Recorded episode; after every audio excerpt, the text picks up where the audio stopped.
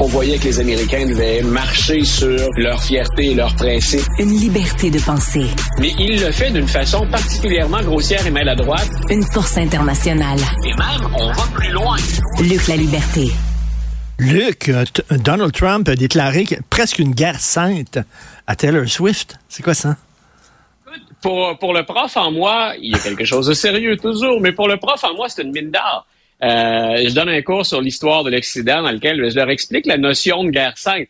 Et je leur dis, écoutez, avant, ce n'était que de l'histoire. Nous aurons notre guerre sainte maintenant, 2024 autour d'un match de football, pas autour d'une élection présidentielle. Euh, mais écoute, euh, Donald Trump, à sa manière coutumière, a dit, puis ça, ça va, on est habitué au, style, euh, mais si je suis beaucoup plus populaire que Taylor Swift, et je lui déclare parce que elle, avantage, en tout cas, elle semble, on lui prête l'intention de voter Joe Biden ou d'appuyer les démocrates. Ben on, on, lui déclare cette guerre. Est-ce que M. Trump, quand il fait ça, puis on sait que la politique traditionnelle, conventionnelle, les anciens paramètres ou indicateurs qu'on suivait pour la politique, ben, on a un peu mis ça de côté depuis que M. Donald Trump est arrivé sur la scène politique. Mais est-ce que ça demeure une bonne stratégie que de confronter la vedette la plus populaire aux États-Unis et fort probablement dans le monde? Est-ce que les presque quasi, toi, je suis pas sur le compte Instagram de Taylor Swift d'heure en heure, mais on approchait les 300 millions de Swifties qui étaient là. Est-ce que c'est une bonne idée de défier tous ces gens-là? Et finalement, Joe Biden et Taylor Swift n'auront peut-être même pas besoin de jamais se parler. Donald Trump est peut-être en train de faire le travail à leur place en disant finalement aux Swifties, ben regardez, c'est ça, c'est ça que nous sommes, les républicains, ou tout le moins, c'est ce que je suis, moi, comme candidat. Guerre sainte pour Taylor Swift. C'est vraiment n'importe quoi. Écoute, tous les jours, euh, il en sort une et une autre. Je rien que le goût de, me taper à la tête ces murs quand je l'entends. Et là, il y en a une, ça fait longtemps qu'on n'a pas entendu parler de cette femme-là. Stormy Daniels, qui revient euh, sur l'actualité. Qu'est-ce qu'elle a fait? Qu'est-ce qu'elle a dit? Le procureur, donc, un des, procureurs à New York qui euh, a, parce qu'il y a de multiples poursuites impliquant Donald Trump à New York, cette fois-ci, c'est pour ces fameux, ces fameuses sommes d'argent pour lesquelles Donald Trump a menti donc sur l'origine des sommes d'argent qu'on a versées à Stormy Daniels pour acheter son silence. Euh, on se rappelle qu'il y a un avocat de Donald Trump qui est allé en prison pour ça. On se rappelle que dans la gestion des affaires de la Trump Organization, il y a le grand comptable, M. Wisselberg, qui est euh, qui a d'abord convenu d'un pour lui éviter la prison, donc il a convenu d'un avec les autorités. Mais là, cette fois-là, euh, ce dont a fait, ce dont on a fait la démonstration, c'est que Wisselberg, dans le dossier euh, des affaires financières de Donald Trump, il a menti. Et ben c'est grave, c'est un parjure. Et là, il offre cette fois-ci au procureur de revenir témoigner contre Donald Trump dans l'histoire de Stormy Daniels. Est-ce que quelqu'un est vraiment étonné que, un, quelqu'un dans l'entourage de Donald Trump ait menti? Pas vraiment, je pense, statistiquement.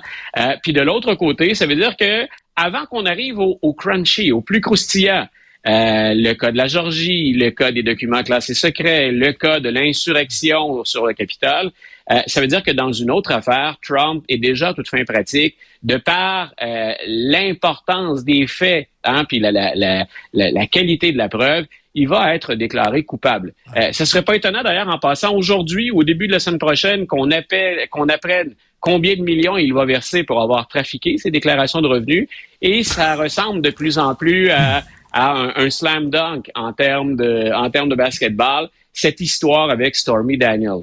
Ses avocats reviennent contre lui et maintenant, ben, un peu comme on avait coincé Capone, hein, c'est mm, mm. si le comptable se met à parler, mm. ben, c'est peut-être le parrain qui va finir par, par tomber. Donc, dans ce cas-ci aussi, ça ne regarde pas bien pour Donald Trump. Corruption et mensonge, deux choses dont je parle depuis 2016 maintenant. Une comédienne, Stormy Daniels, d'ailleurs, si vous pouvez voir sur euh, Internet des extraits de ses films, mais regardez pas ça sur votre lieu de travail, OK?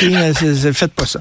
Alors, euh, tu veux parler de Joe Biden qui est obsédé par un MSNBC et par euh, CNN.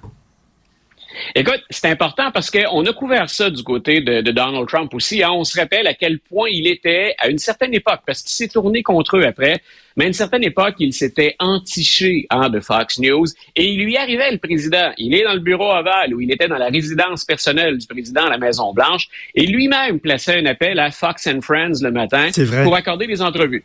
Monsieur le Président, ben écoutez, vous appelez, on va vous répondre. De quoi avez-vous envie de jaser ce matin? Euh, il semble que, Joe Biden fasse euh, ou ait un comportement similaire. Mais cette fois-là, c'est avec l'animateur de l'émission du matin, donc c'est Morning Joe. C'est l'ancien politicien républicain qui anime en compagnie de son épouse, Mme Berzinski. Donc, ils, ils animent le show du matin et Biden est très sensible à ce que dit l'animateur ou ce que dit sa conjointe dans les analyses.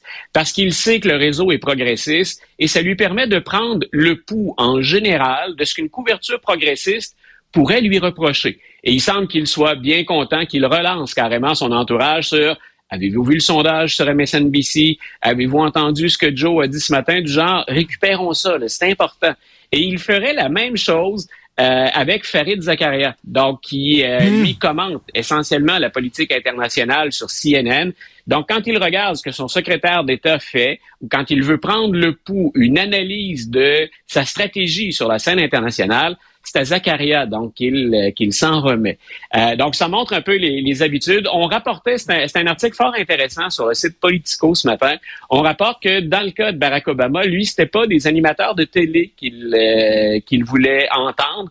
Il allait lire essentiellement deux publications, des magazines, le New Yorker et le, le vénérable. Je dis vénérable parce qu'il est là depuis très longtemps, The Atlantic. C'est plus, plus intellectuel, là. C'est un, un, peu plus intellectuel. New Yorker et Atlantic, là ça correspond aux préjugés qu'on entretient, puis je pense que c'est plus un préjugé. C'est une des choses qu'on reprochait à Obama parfois, d'être moins sur le terrain ou d'être moins pratico-pratique, d'être un peu trop ben prof finalement ou intellectuel en disant euh, descends puis exprime-toi comme les gens aimeraient que tu, tu leur parles ou de sujets dont ils souhaiteraient que Alors, tu leur euh, Obama qui lisait The New Yorker et Trump, c'était le Weekly World News. Il a bien aimé l'entrevue avec le, le l'extraterrestre qui avait rencontré Bill Clinton à la Maison Blanche.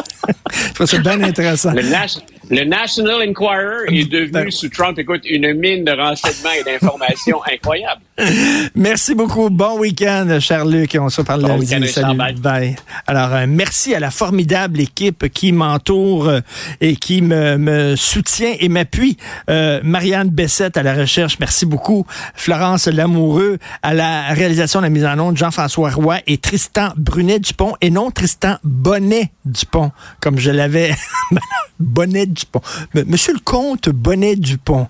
Alors, et Tristan Brunet-Dupont, euh, merci beaucoup. Passez un excellent week-end.